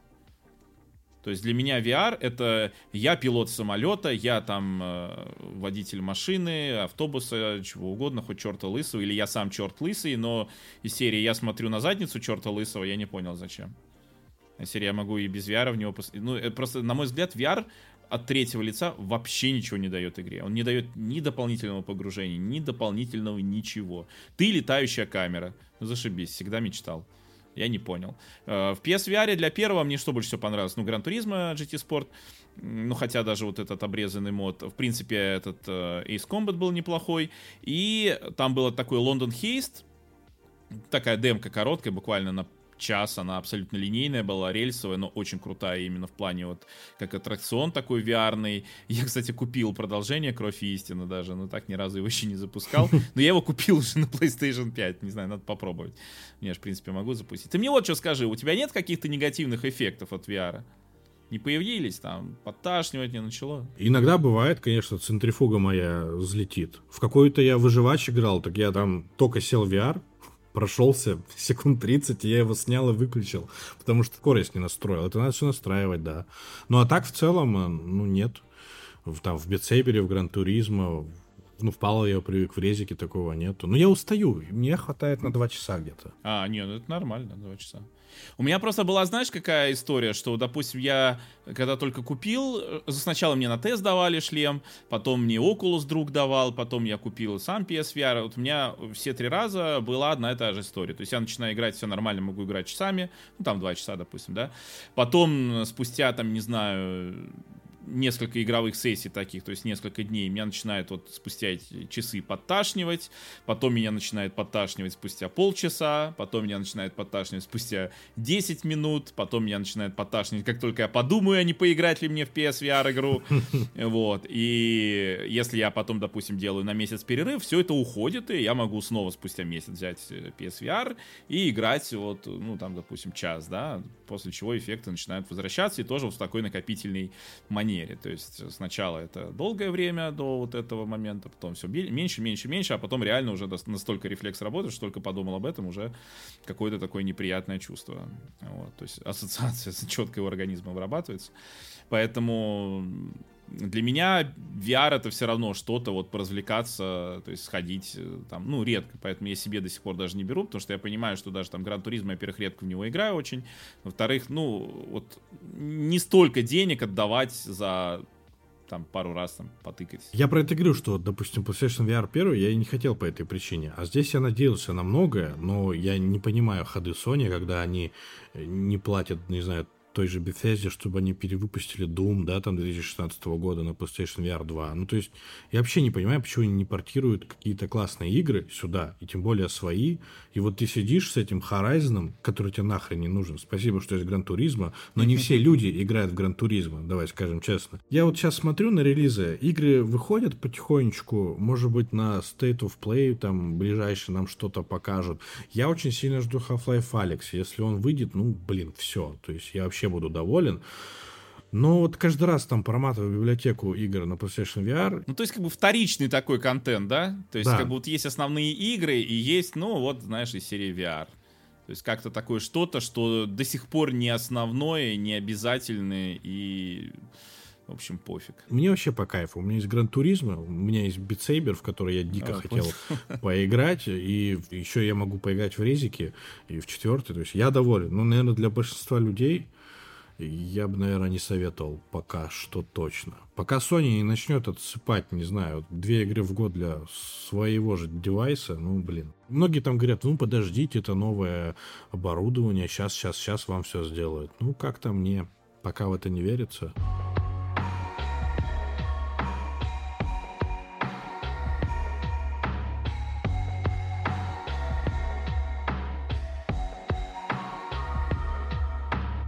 Давай поговорим про Starfield. Я сейчас расскажу о 10, наверное, минутах своего геймплея и дальше дам тебе слово, потому что, наверное, ты много что расскажешь. Короче, я запустил игру, э, я понимаю, что я какой-то там шахтер-майнер. В общем, я спускаюсь в эту шахту, сбил пару минералов, потом туда-сюда, что-то я до чего-то там дотронулся, теперь э, я чуть ли не избранный, мне дают корабль, я такой, чего, как, блин, мне говорят, все, давай, чувак, лети, я полетел, встретил пару пиратов, их уничтожил, и у меня просто кончилось время, я такой, ну, блин, и выключил игру, и просто сидел, думал, что это одно из ну, может, не самое, но очень тупое начало в игре. Ну, опять какой-то избранный, и непонятно почему. Хочется поиграть в Starfield. Дальше. Я надеюсь, что там крутые квесты, я уже много, конечно, начитался всего, и тот Говард не всегда правду, видимо, говорил, или Пит Хайнс, я не знаю, кто из них. Пока у меня еще желание есть, может быть, ты его отобьешь, я не знаю. Ну, теперь давай, рассказывай. Вот очень хорошо, что ты вспомнил про вступление, потому что я помню, что когда я первый раз играл, ну, я так как бы, знаешь, типа тестировал э, перед стримом, думаю, надо чуть-чуть пройти, чтобы как бы быть уже в теме, чтобы основной душнилово пропустить, э, чтобы как-то на стриме было более динамично. И я сначала, ну, как бы, ладно, дотронулся до артефакта, то есть ты вырубаешься, там что-то видишь, и потом вот тебе начинает вот этот чувак-то прилетает, как вот этот вот, ну, я не помню, темнокожий вот это, да, и тебе что-то говорит, вот, а ты, а что ты видел? А, ты, а у тебя там еще несколько вариантов ответа, самый простой, который я в итоге выбрал, ну, что-то музыку, звуки какие-то, да, а там что-то какой-то, знаешь, вариант, о, это было потрясающе, я не помню, какой такой вариант был ответа, ну, то есть, а я такой, блин, думаю, может, я что-то пропустил, проморгал, просмотрел, пропустил, в смысле на кнопку нажал, и у меня что-то промоталось. Я потом даже специально нашел на ютубе чувак, let's play какого-то чувака, думаю, что же я пропустил. Да ничего. Ну, пара спецэффектов каких-то, ничего особенного. То есть, и вот это, на этом я типа должен... Ну, то есть ты помнишь, как э, в Mass Effect Шепард реагировал? На, похоже сначала было, да? И как, какая реакция была у Шепарда? И что здесь? Ну, то есть, ну, и я такой, это все? И, и из-за этого я должен как-то перевозбудиться? Ну, то есть, ну, ощущение просто тебя током ударило. Ну, током человека ударило, и все. Ну, вот, похоже, спецэффект. Током ударило, сознание потеряло, что-то приснилось. И что? И, и все, я теперь избранный, потому что мне это приснилось. Не потому, смотри, там избранный не потому, что э, ты коснулся артефакта, а потому что ты видел вот эту вот цветомузыку. Я вообще не понимаю, почему я в космоопере должен быть избранным. Почему мне нельзя было другую легенду придумать? Ну, они не умеют по-другому делать. У них ты везде всегда какой-то особенный, какой-то избранный. Понимаешь? То есть ты вот... Э, у тебя другого пути как, как бы нет. Причем, мне кажется, в этом смысле, если брать игры беседки, наиболее круто было Fallout 3 вот, где ты, ну, просто ты вот сын этого чувака, который вот настолько важный. То есть ты ничего такого не сделал, ты вообще обычный, ну, вот ты ничем не отличаешься от всех остальных Fallout 3, единственное, что ты ищешь своего папу, который на самом деле вот такой вот э, воду там хотел очистить, вот это все. В этом смысле это, наверное... Ну, начало у Fallout 3 мне нравилось. Самое крутое. Ну, мне, в принципе, Fallout 3 весь понравился. А так у беседки всегда, ты вот драконорожденный, или ты там, э, вот тебя император в Обливине, да, во снах видел. Ну, вот такая вся борода. Это вот то, что делает беседка. Даже Fallout 4, даже Fallout 4, который все-таки немножко ближе к Fallout 3, но все равно там вот именно тебе, знаешь, прям повезло, и именно что у тебя там э, ребенок был, и вот его забрали, понимаешь, вот потому что вот нужен был именно ребенок. Ну, короче, что-то среднее. Ну а в Старфилде, да, это тоже какая-то чистая вот эта избранность, и только в космосе, и, и ничего не понятно. Если хотя бы э, в Обливионе тоже, ну, блин, это же круто, к тебе подходит император и говорит, что я видел тебя во снах, ты будешь тем самым, и ты такой, ничего себе, да, ну, как бы ответственность, уровень ответственности. И в Старфилде тебя вырубило от того, что ты прикоснулся к артефакту. И ты увидел глюки. И это меня должно мотивировать узнать. И знаешь, они все со мной носятся, ну ты же хочешь узнать, что это было. Чуваки, ну у меня глюки были. Что со мной? А что со мной было? Что такого было-то? Что я такого пережил? Да ничего я такого не пережил, чего не бывает в жизни обычного человека.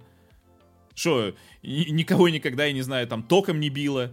Меня тут э, зубы вырывали седьмые, и врач случайно пару раз там почти нерв задел. Знаешь, какие а, ощущения? Ой, я, я тебе знаю, расскажу. Да. Я знаю, какие ощущения. Вот. Отвратительно. Да, и все, блин. Я теперь избранный, там, давайте мне корабль и команду. Буду летать, всем рассказывать, что я видел. Вот, так что я мотивации вообще не понял. Потом, э, что многие такие, ну это типичная игра беседки, чего вы ждали?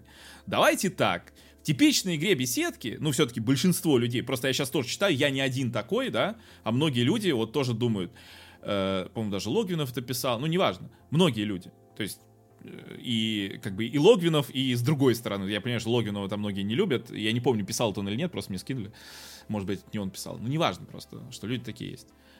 Что, что Fallout 3, Fallout 4, Skyrim, э, Oblivion, тебе сразу, прям вот сразу кайф. Вот прям сразу. Ну там вот этот коротенький, вот это какое-то вступление, и потом тебе прям игра говорит, делай что хочешь, иди куда хочешь. Вот тебе пара намеков, куда бы тебе сходить, да, ну что туда сходить, туда сходить. А так, в принципе, делай что хочешь. А в Старфилде нет такого. И нету вот этого кайфа, когда ты понимаешь, о, какие возможности передо мной, а какие возможности перед тобой. Типа ты можешь летать по всей вселенной, ну можешь, что, а что ты там найдешь? Ну что ты там найдешь? Да ничего ты там не найдешь. Вот в этой проблема. Ты идешь э, в Скариме или в Обливионе по пути к ближайшему городу, находишь какую-нибудь пещеру, думаешь, да, гляну, что там? А там такое! И, и, и вот понимаешь, вот из этого игры беседки обычно состояли. А здесь что? А ничего.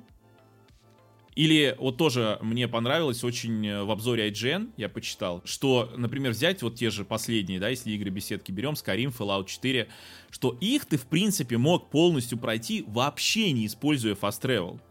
То есть ты мог обеспечить себе вот полное погружение, причем и в Fallout, и в Skyrim это еще хардкор режим такой, да, и ты не можешь использовать fast travel, ты просто их ногами проходишь. Единственное, что в Skyrim есть тележки. Не тележки, ну, как это называется, дилижанс. Повозка. Общем, ну, ты понял, повозка, да, повозка. Ты можешь на повозке доехать, которая в некоторых местах присутствует. И в некоторые города везет, далеко даже не во все. Ну, вот как бы твой единственный fast travel. А Starfield, это игра, в которой ты не можешь вообще двигаться без fast travel а. Но в Старфилде, в принципе, э, любое перемещение с планеты на любую планету — это fast travel. Ты не можешь долететь до другой планеты.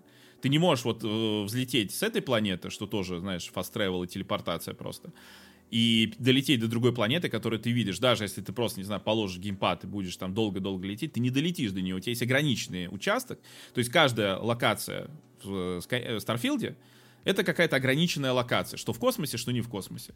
Вот ты по ней можешь перемещаться, знаешь, как в Everspace ты играешь, вот уровень Everspace, да, то есть у небольшая локация, и вот ты по ней можешь летать. И все, ты не можешь долететь до планеты, ты не можешь долететь до планеты, которую ты видишь перед собой.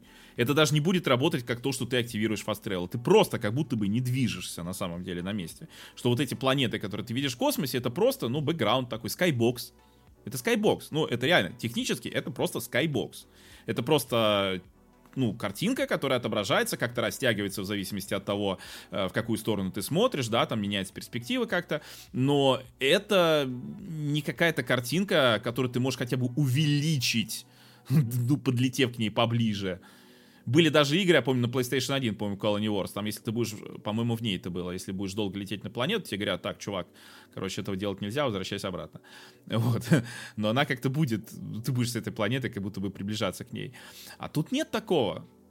То есть вся космическая тема в Старфилде, она полностью не работает абсолютно никак. И понимаешь, сейчас, когда я пишу об этом, люди говорят, а это что, а, а, а что, кто-то обещал симулятор? Какой симулятор? Да посмотрите на любую, просто любую игру с космической тематикой. Абсолютно. Ткните сейчас в любую игру ткните в Астронир, ткните в э, No Man's Sky, ткните в какой-нибудь Starlink, э, не дай Господь. Даже там ты можешь лететь до планеты, сесть на планету, все это в ручном управлении, суборбитальный полет по планете. Все это работает. Даже там, даже на свече. Даже No Man's Sky, там Астронир, все это даже на свече работает, боже мой. Понимаешь? Star Citizen даже говорят, ну я не играл, просто я на DTF там читал, что там больше умеет. Ладно, не играл, хорошо, не буду говорить. Про Elite Dangerous вообще молчу. А тут ты понимаешь, тут даже топливо не тратится у корабля. То есть там пишет, что у тебя есть запас топлива, но запас топлива это, по сути, дальность твоего гиперпрыжка.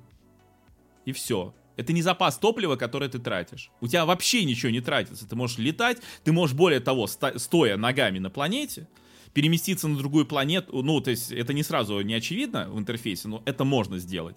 Просто переместиться на другую планету просто через телепортацию. Ты увидишь буквально одну загрузку, и ты уже туда телепортировался. Это что, космическое приключение? Ну, не похоже. При том, что планеты все, но они одинаковые, и на них, ну, ни хрена нет. То есть я помню, когда я играл в No Man's Sky, меня сначала вот что расстраивало. Ну, блин, ну, то есть есть типичные вещи на планете, да, вот есть какой-то там заброшенный завод, есть вот этот монолит, э, есть, э, значит, эти зоны крушения, э, вот там еще какие-то аванпосты, ну, так, не аванпосты, но они так называются, по-моему, или как-то так.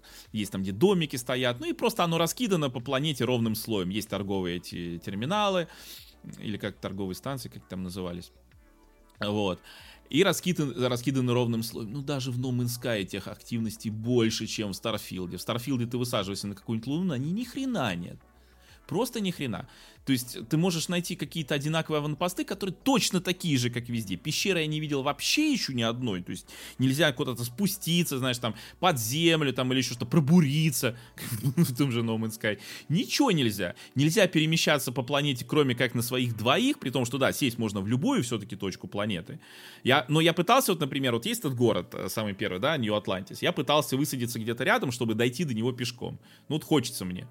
Знаешь, люди тоже пишут, большие города, вот Нью-Атлантис большой город. Какой большой город? Вы на Вайтран посрав... Э, посмотрите и сравните его с Нью-Атлантисом. Территория-то, может, и сравнимая, но только э, Вайтран, ну, в Скариме, это реально город, в котором реально люди живут, да, там ходят, там NPC, дома стоят. Тут, тут просто декорации какие-то по бокам стоят, ну и в центре, да, куча людей тусит.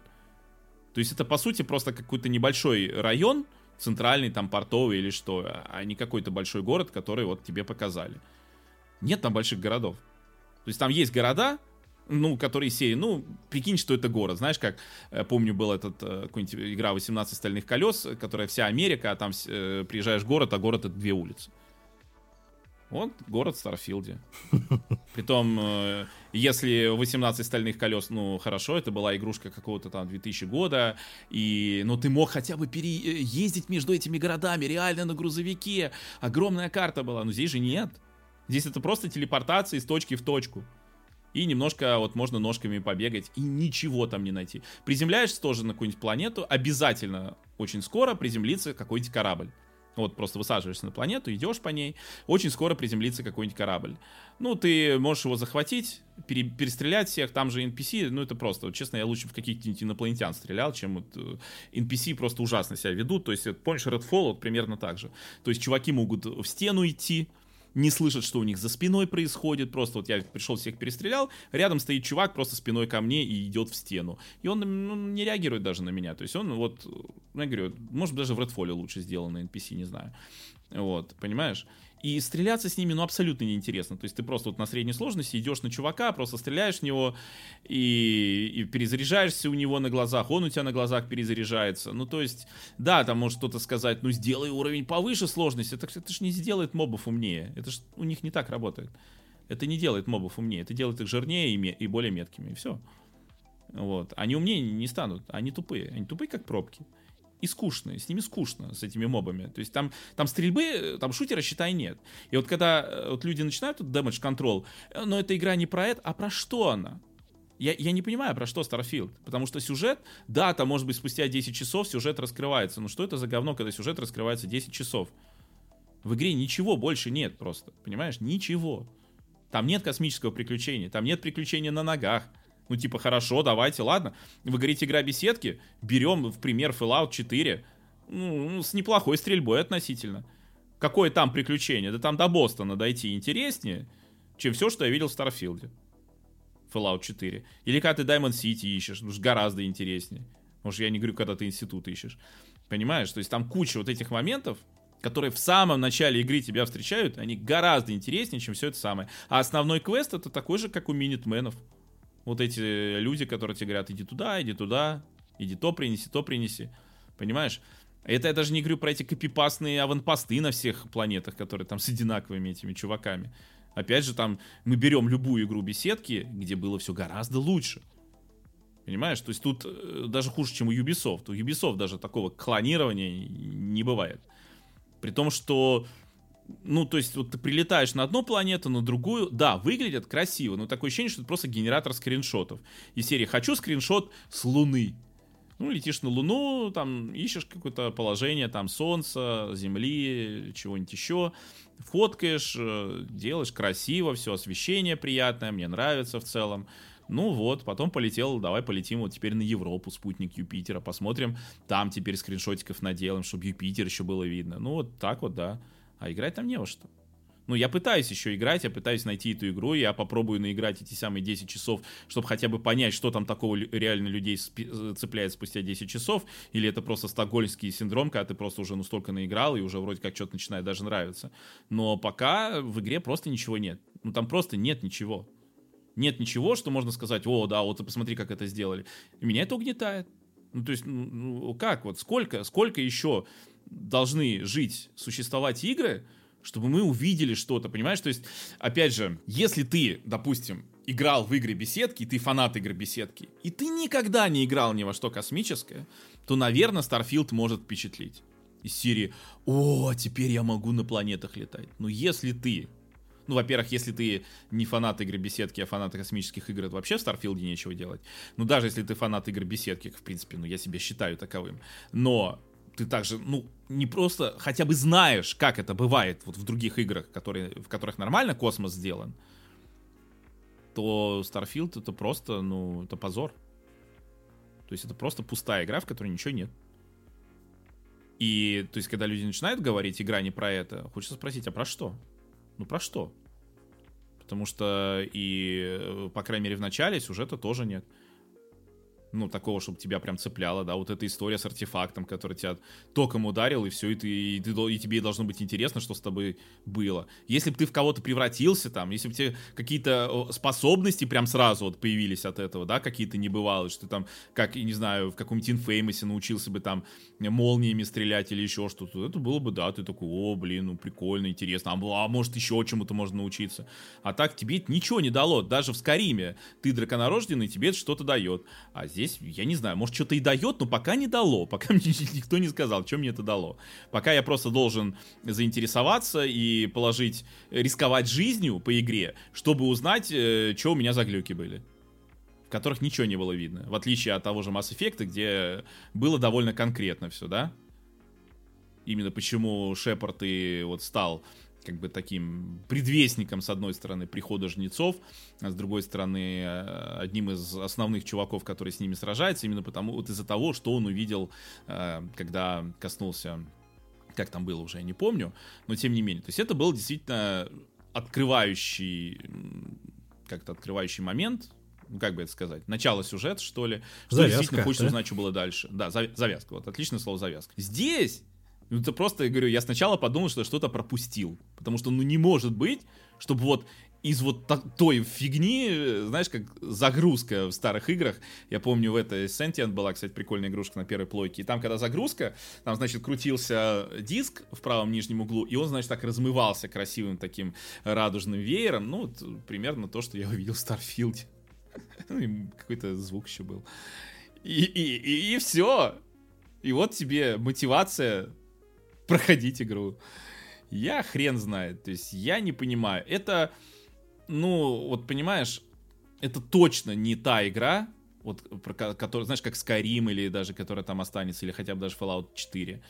И я просто не понимаю. То есть это нужно моддерами допилить. Я не понимаю, почему они не сделали перемещение по планете.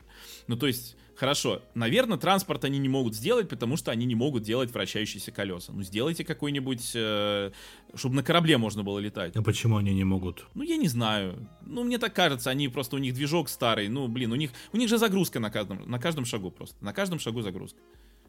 То есть ты понимаешь, ты приходишь, у тебя загрузка, приходит там одну дверь открыть, загрузка. Да, какие-то двери без загрузки открываются, но вот как в Скариме было, ну так в Скариме все-таки это была такая довольно интересная локация, огромная, а тут э, это просто пустышки в космосе, да, то есть ты прилетел там на Луну, у тебя какая-то зона прогрузилась, говорят, если в одну сторону идти это, ну то есть всю пройти зону это 10 минут. Вот 10 минут если идти, Ну, примерно, вот я слышал на стриме. Я полностью еще не проходил эту зону. Но просто я к тому, что ты идешь, во-первых, там нет ничего, во-вторых, ну вот, и все. Все, что ты можешь увидеть. Там иногда приходишь, конечно, что-то лежит, допустим, идешь, смотришь издалека, что-то странная структура какая-то, приходишь, но что-то вот пока не было там ничего. То есть обычно в играх все-таки, и в играх беседки в том числе делают, что ты, если заметил что-то интересное, ты туда идешь, и там реально что-то интересное, да, что можно, ну, потрогать, посмотреть, повзаимодействовать, квест взять или еще что-то. Ну, здесь как-то такого я не нашел. И в итоге просто получается, что, ну, тот Говард хотел полетать по планетам в своем движке, ну вот он летает по планетам в своем движке. То есть ты понимаешь, что No Man's Sky с точки зрения, вот если оставить э, вопрос сюжета, который опять же в Starfield, по крайней мере в первые часы абсолютно не цепляет все равно, то все, что есть в No Man's Sky, оно гораздо лучше. Вот все, просто все. Куда ни ткни. Все лучше реализовано. Даже на старте, даже вот когда она выходила, когда ее там все ругали, это все это лучше сделано. А сейчас так вообще там есть мультиплеер, кроссплей, строительство баз. Вот. Э, корабль в Starfield е вообще не нужен ну, абсолютно не нужен. Ну, просто зачем? То есть, опять же, дали бы возможность на нем полетать по планетам. Насколько было бы интереснее исследовать планеты, если ты на ним, ну, вот, э, не пешком вот это идешь расстояние, потому что, ну, смысл пешком ходить, там же нет ничего. Подожди, подожди. Нельзя летать и на корабле? Ты можешь только в космосе на корабле летать. На планете нет. Я что-то даже это пропустил. Ну вот, то есть ты приземлился на планету, в какое-то место приземлился, и вот от этого места в любую сторону ты можешь 5 минут идти. То есть здесь корабль это просто точка телепортации. Это как ты ставишь, вот телепортнуться сюда. Ужас. И телепортнулся. Да, в космосе, если ты вылетел в космос, ты можешь там э, полетать, пострелять, но опять же в космосе, я говорю, в космосе это Everspace. То есть это ограниченная локация, ты не можешь никуда долететь. Разве что, допустим, ты появляешься, а там какая-нибудь, какой-нибудь заброшенный корабль. Ну, ты можешь до него долететь. Но даже тема с заброшенными кораблями в No Man's Sky сделана гораздо лучше. Понимаешь? Даже эта тема. И в итоге я не понимаю, что тут защищать. Э, я не могу сказать, что это говно. Ну, э, Starfield это полное говно, даже там, не знаю. Ну, сложно сейчас уже с Redfall сравнивать, потому что, это, знаешь, реально как будто дно пробивается постоянно. Но просто в ней нет ничего. Вот я к чему говорю. В ней нет ничего. То есть, с одной стороны, она играется полностью как игра беседки, а с другой стороны, на этот сеттинг игра беседки херово натягивается практически не натягивается. Нельзя нормально натянуть игру беседки на космос. Вот, ну, ну, вот не работает оно. И когда вот сейчас люди тоже вот такой вот этот damage control говорят, вот это твои завышенные ожидания. Ну, да, ну, ну, ну вот, блин, ну почему я играю в Tears of the Kingdom, от которой у меня были тоже, когда вот, тебе показывали сначала один трейлер, потом другой, ты видишь все круче, круче, круче, а потом выходит игра, в ней еще в тысячу раз все круче. А почему вот так нельзя? Почему нужно все время принижать свои ожидания от каждой очередной игры на Xbox? Я не понимаю, серьезно. Каждый, каждый раз выходит игра на Xbox, заметь, вот последнее время, да, выходит игра на Xbox, и каждый раз нужно принижать свои ожидания. Чтобы, не дай бог, не разочароваться. Потому что там не будет очевидных вещей. То есть я просто уже, я не понимаю реально, куда игры развиваются. Ну, то есть я хочу, чтобы в играх именно больше возможностей появлялось. Вот, типа, допустим, в Elite Dangerous я могу садиться на некоторые планеты и что-то там делать, а чтобы в следующей игре было еще лучше, ну, от каких-нибудь других разработчиков, да, или хорошо, там, ладно, No Man's Sky, вот у меня есть вот такие возможности, там летать можно, ну, там фиговенький полет по самой планете фигово сделан, вот я хочу, чтобы можно было круто летать, вот как в No Man's Sky, но чтобы круто э, летать по планетам, и чтобы еще э, был сюжет нормальный, да, а не как вот в No Man's Sky ну, чтобы какая-то была сюжетная мотивация все это делать. А игра выходит, которая еще хуже. Зачем она выходит, я так и не понял. То есть, ну это же деградация. Это же деградация игр. Реально, вот, ну просто объективно, просто объективно. Сейчас, кроме Nintendo, практически никто игры не развивает. Развивает графику, а игры нет. И я вот, вот сейчас я даже еще лучше понимаю, в чем разница. Потому что ну, вот, э, не знаю, реализовать какую-то крутую космическую игру, чтобы ты там мог сесть на любую планету, чтобы это все красиво было, это, естественно, нужны технические возможности, то есть нужно и графон в том числе, да, чтобы это все нарисовать, там вот это все, и больше графона нужно, чем это было, не знаю, в какой-нибудь Elite 2 Frontier, где все это было, кстати говоря, в 90 каком третьем году, да, я на стриме смотрел, в 93 году, в этот же год вышли и Dale 2 на Денди, и вышла Elite 2 Frontier, где уже можно было садиться в ручном режиме на любую планету, где ты прилетаешь на планету, а там, ну, допустим, садишься садишься на планету и видишь город, и он увеличивается, и все увеличивается, увеличивается, и ты, ну, садишься там, ты, конечно, по самому городу летать толком не мог, тем более они там все были практически под куполом, но, тем не менее, да, то есть вот, вот это было в 93 году. А сейчас у нас 2023 год, прошло 30 лет, и выходит игра, в которой пукс реньк, у нас тут э, везде экраны загрузки, ограниченные локации, и ничего бесшовного, вообще ничего бесшовного нет. И люди это оправдывают. Чего тут оправдывать? Я не понимаю. И те, кто пишут, ну, мо, ну это же игра беседки, можно поисследовать. Да что там исследовать? Что там исследовать? Что там исследовать настолько же интересного, что было в Skyrim или в Fallout 4? Ну, если брать последние игры в каждой серии. Ну, нечего там исследовать, ну, объективно. Ну, найдешь ты там какой-нибудь пирата с какой-нибудь пушкой крутой или там модификатором крутым. И чё? И чё тебе даст пушка или модификатор? Я вообще, у меня самое эффективное оружие это пистолет самый базовый, который в самом начале тебе этот чувак дает пистолет, в принципе, самое лучшее оружие, серьезно. Я в шоке, честно, в шоке. То есть я пытаюсь, и не знаю, может сегодня вот, когда мы сегодня записываем с тобой, может сегодня у меня стрим будет еще, буду э, пытаться дальше раскрыть для себя Starfield, как говорится, наиграй там 30 часов, чтобы стало интересно, как будто это JRPG какая-то. Но пока, пока просто в этой игре нечего делать.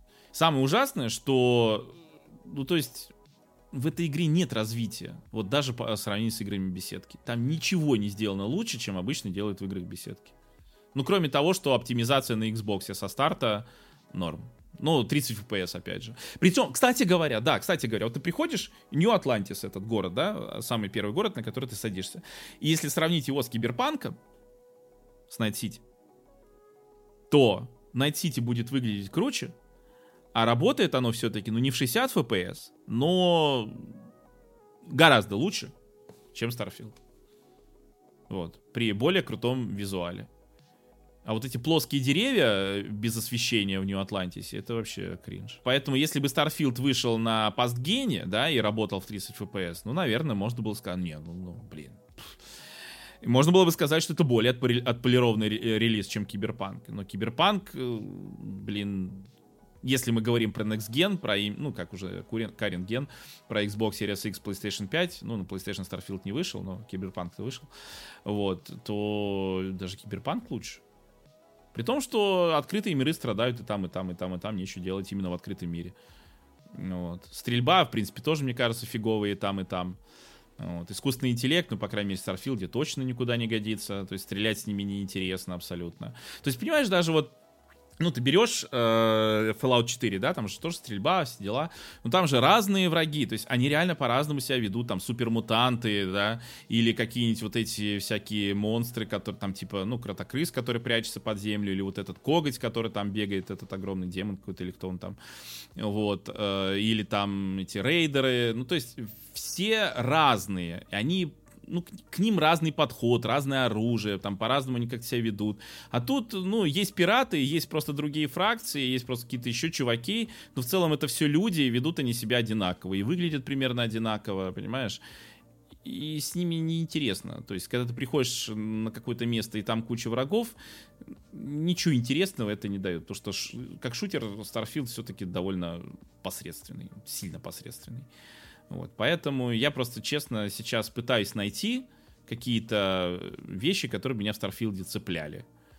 Пока с этим очень туго. По сюжетным квестам есть какие-то квесты интересные? Слушай, ну по сюжетным квестам там, знаешь, квесты уровня Elder Scrolls Online. То есть пойди туда, поговори с чуваком, потом вернись, поговори с чуваком, снова сходи туда, поговори с чуваком, либо зачисть какой-нибудь, вот ты пришел там, он зачисть, перебей там всех. Пока такого уровня квеста. То есть, ну, это тоже не особо интересно. Понимаешь? То есть проникнуться их э, проб- проблемами я как-то тоже пока, ну, не получается. То есть, может быть, по пути я бы что-то встретил, что-то увидел, какую-то, я не знаю, вселенскую несправедливость, за которую бы хотел вписаться. Ну, пока что-то тоже особо нет. В этом смысле даже Outer Wilds, наверное, больше цепляло с самого начала, по крайней мере. Outer Worlds. Outer Worlds это, безусловно, крутая космическая игра. А вот э, Outer, Wild, Outer Worlds, ну, там, по крайней мере, был какой-то вот этот начальный посыл, э, даже интересный, там да, это типичная борьба корпораций, она уже всем набила оскомину, но цепляла все равно, то есть проверенный сюжетный ход, который работает.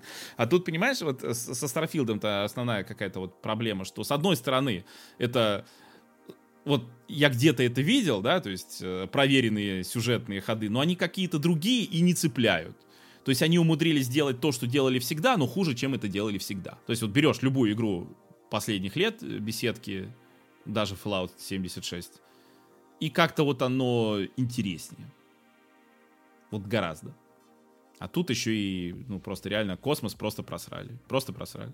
Ждем, когда мы доделают, сделают какой-нибудь транспорт, на котором можно будет летать по планетам, чтобы изучать эти планеты, вдруг там действительно что-то хорошее сделают. Может быть, мода, мододелы сделают еще, чтобы что-то хорошее было вообще на планетах, чтобы их, ну, хотелось ради чего-то исследовать, да? А, у меня еще был, знаешь, прикол какой? Я захватил, значит, корабль с пиратами, ну, перестрелял пиратов, захватил корабль, и у меня вот эти трупы так со мной и летали. Пока я так думаю, блин, ну что-то они мне надоели. Каждый раз захожу, знаешь, переступаю через эти трупы.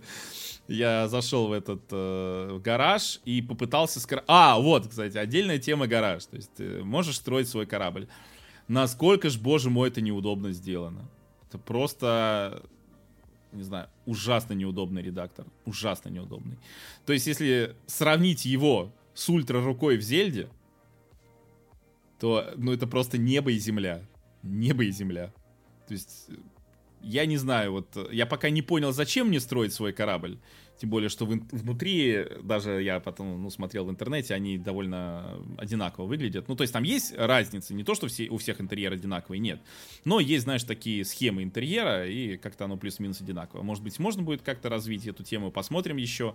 Но сам по себе конструктор, он ужасный просто. Он очень интуитивный, очень э, на, какой-то перегруженный, как будто лишними, и как будто отталкивается не от того. Я даже не понял, ты добавляешь, ну, новый элемент, да, там, пушку, там, не знаю, еще что-нибудь, и тебе нужно кликнуть такой получается, что в свободном месте там добавить, при этом корабль почему-то сдвигается автоматически относительно сетки, потом ты ее куда-то ставишь, и тогда он равняется, и что-то это как-то вот...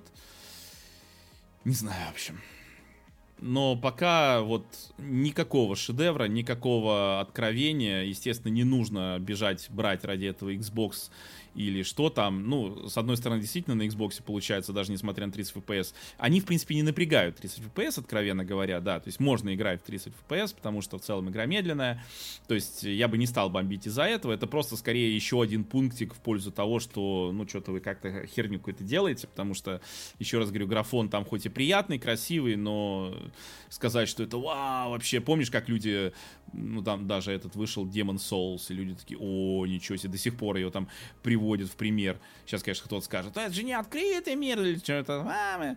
Ну, просто в Starfield, я говорю, это тоже, это открытый мир очень условно. Это то, что ты сам в воображении рисуешь этот открытый мир, потому что в реальности это просто какая-то локация, либо маленькая, как эти города, якобы большие, либо это большая локация, наполненная одинаковым пейзажем, с одинаковыми камнями, на которых не стоит практически ничего интересного, кроме клонированных аванпостов, которые присутствуют практически на каждой планете. А зеленых планет ты не наблюдал там? Нет, ну там есть эти зеленые планеты, ну ты высаживаешься, ну джунгли и джунгли или какие-то такие, ну и ты идешь по ним, и то же самое. То есть, ну тоже, знаешь, короче, пейзаж. со своими то паттернами, я, да? Да, да, я говорю, в этом смысле реально No Man's Sky сейчас лучше, ну, по крайней мере, сейчас точно лучше выглядит. Вот, то есть мы заходили даже в No Man's Sky, там же, там же даже облака плоские, понимаешь? В терке облака объемные, в Старфилде плоские. Не, ну в терке, говорят, они тоже на самом деле плоские, просто они выглядят объемными за счет хитрых трюков, но нет, какая разница. Да, тут прям реально корабль, тебе показывают анимацию, как корабль улетает в эти облака, и прям, ну, ну это как вот, не знаю, двухтысячные там. Не 90-е, конечно, но вот такое что-то очень старое и это самое. То есть, я говорю, сравниваешь это с тем же No Man's Sky или хотя бы со Старлинком. Даже со Старлинком, боже мой. Это просто... И люди такие, ну это же не симулятор. Какой симулятор? Что? Ну то есть... Я не знаю, наверное, можно. Я просто, понимаешь, я сам не понял пока, от чего переться в Старфилде. Я очень хочу понять. Я очень хочу, чтобы кто-то об этом написал. Но пока единственное, что я слышал, вот я же видел, там, если люди оправдывают, и они пишут, но это же игра Bethesda. Во-первых, я уже говорю, что это как раз как игра Bethesda, она плохая игра Bethesda. И я привел, да, конкретный пример. Во-вторых, никакой конкретики. Что именно интересного? Даже у тех журналистов, которые пишут, что спустя 10 часов игра раскрывается, как именно она раскрывается, я прочитал несколько обзоров, я так и не понял. Я могу объяснить всегда, что мне нравится, что мне не нравится и почему. Кто-то, ну, может сказать, что это мои личные ну, там, тараканы или еще что-то, да, я не спорю, но просто я могу это объяснить, да, вот я скажу, а вот тут мне игра нравится потому-то и потому-то. Когда человек говорит, игра раскрывается и, и не говорит почему, меня что-то смущает. Он просто привык, э, не знаю, ходить по одинаковым планетам или стрелять в одинаковых болванчиков, я не знаю. Вот. Но, опять же, если сравнивать Starfield с другими играми Bethesda, в других играх Bethesda было все гораздо интереснее. Мне кажется, сейчас Starfield поднимет продажи Fallout 4, No Man's Sky, вот, может быть, элитки, может быть, Star Citizen кто-то занесет денег, потому что поймет, что от Starfield ловить нечего. Помнишь же, кто-то там даже, или мне приснилось, тоже говорили, что вот, сейчас Starfield выйдет, покажет там всем этим Star Citizen, как надо делать. Ну, вот, вышел и ничего не показал. И ничего, ничего не показал. Абсолютно ничего. В той же элитке, да, там тоже, ну, на цельную игру она, откровенно говоря, не тянет. Я в нее играл долгое время, я понимаю, о чем речь, но просто еще раз говорю, там есть эти интересные механики, а в Старфилде нет. Вот в чем дело. То есть, если бы э, там отсутствие целостности это была бы только одной проблемой, ладно, я понимаю, не все разработчики могут действительно цельную, как мы сегодня Uncharted обсуждали, блин, цельная игра, вот именно целостностью своей и хороша. Не все так умеют, да, но, блин, механики интересные, хотя бы завезите, чтобы поиграться можно было, как в песочнице, как с кубиками. Дали тебе и сам играешь, сам себя раз, развлекаешь. Ну, в Starfield этого нет чтобы вот как себя развлекать. При том, что всегда в играх беседки, беседки это было. Мне еще только предстоит полноценно Расскажешь потом, через недельку. С этой игрой, да. Я, наверное, все-таки ее буду сравнивать с Elite Dangerous, в основном, потому что я там много часов провел. No Man's Sky я играл, и, кстати, вот даже я играл, забыл уточнить, в VR в него, но мне почему-то No Man's Sky не заходит, я не знаю почему. Она очень тоже, у нее есть проблемы и с целостностью, и со многими вещами, но просто, опять же, вот это вот космическое путешествие там есть. Ну, вот просто, ну, в Старфилде там, тоже говорю, вообще нет. Нажать кнопочку, чтобы оказаться на другой планете через через экран загрузки. Ну, даже в Mass Effect это было интереснее. Вообще обидно, что Bethesda не прогрессирует, как игровая студия, да, и то есть, наверное, если бы сейчас вышли свитки 6, то, я думаю, единицы бы сказали, что это там плохая игра, да, если бы она была бы на уровне там Skyrim, Oblivion. Так в том-то и дело, вот обидно, они отложили свитки 6, чтобы делать вот эту вот космическую бредятину. Лучше бы делали свитки 6. Я почти уверен, что, ну, сделайте просто более лучший Skyrim и да или хотя бы такой же, но современный, ну, с другой сюжетком, там, не знаю, уже будет э, интереснее. Даже если бы они там профокапили сюжетную линию, как, видимо, у них что-то случилось со сценаристами или что, но оставьте плюс-минус те же механики и натяните на Next Gen, уже будет интереснее. А у них как, ну сейчас я уже не знаю, то есть я уже говорю, я не понимаю, чего ждать от того же Xbox, вот э, типа Фил Спенсер же тут заявил, что они сейчас там переходят, да, на цикл, что там выпуск по 4 игры или, или сколько там в год. Ну да, что-то что такая, ну, ну, ну такая да ерунда была. Ну, откровенно говоря, если это будут такие игры, как Starfield, Redfall, Scorn, и что у них, ну ладно, Scorn не совсем их внутренняя игра, что-то там еще было. Ну, ну Hi-Fi Rush. Пофиг ну, даже Hi-Fi Rush, даже Hi-Fi Rush. Если вот такие игры, как Forza, но, опять же, Forza пока вот, в принципе, за все время существования Xbox Series X, я считаю, Forza Horizon, при том, что она далеко тоже не идеальная, но это самая интересная игра, которая сейчас есть на Xbox Series X. Можно еще Flight Simulator упомянуть, но Flight Simulator я уже бомбил с того, что управление неудобное, контроллеры, которые делают под Flight Simulator, не поддерживаются на Xbox, и в итоге это все равно ПК-игра лично для меня. Вот. А на Xbox разве что на не полетать с геймпада.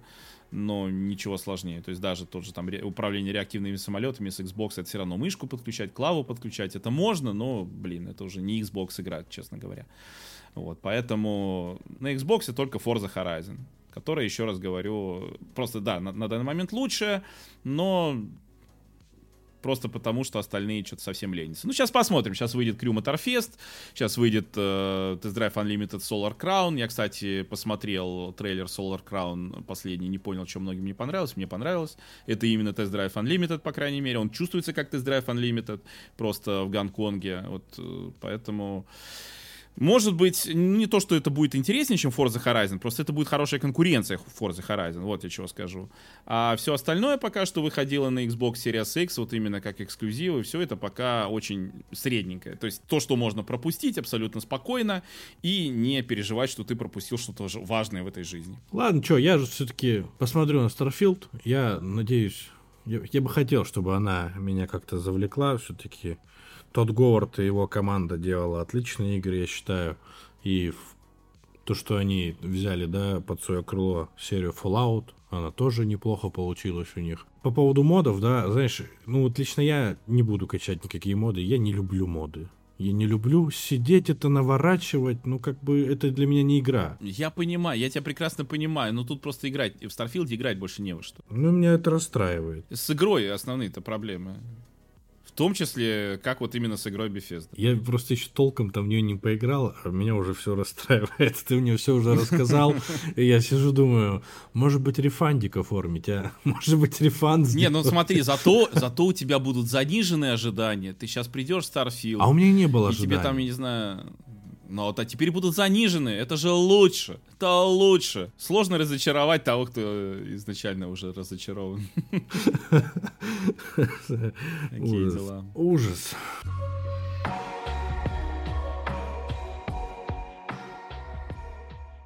Будем заканчивать. Спасибо, что нас слушаете. Мы выходим уже везде. И вы можете нам оставлять сообщения. В той же у нас есть группа в Телеграме. Можете там комментировать. Есть группа ВКонтакте. Можете комментировать. В Ютубе можете комментировать. Писать нам. Спасибо еще раз, что слушаете. С вами был Денис Мейджор. С вами был Константин. До следующего выпуска. Пока. Пока.